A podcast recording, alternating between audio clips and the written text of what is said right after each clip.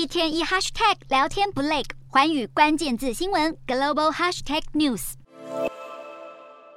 中国日前和中非国家卢安达达成协议，取消了卢安达七百一十万美元的债务。这笔款项是被用来建设卢安达首都基加利一条长达六点三公里的道路。中方表示，这项措施是为了协助卢安达的全面转型，帮助从疫情中复苏。而卢安达也对中国这项行动给予极高评价。虽然卢国总统这样大力称赞中国，不过外界普遍认为，中国在世界各地推动“一带一路”，让贫穷国家贷款，发展国家基础建设，看似能够为国家经济带来好处，实际上却是个包着糖衣的毒药。如今，中国的一带一路在西方国家眼中几乎已经和债务陷阱画上等号。而北京为了反击这项指控，今年八月曾对外宣布要免除非洲十七个国家的二十三笔无息贷款，就是要撕掉债务陷阱的标签。不过，中国境内严格的风控管制，加上房产泡沫化的危机，导致整体经济下滑，民众早已怨声载道。北京当局要如何大方免除外国债务，同时又重振国内经济信心，各界都高度关注。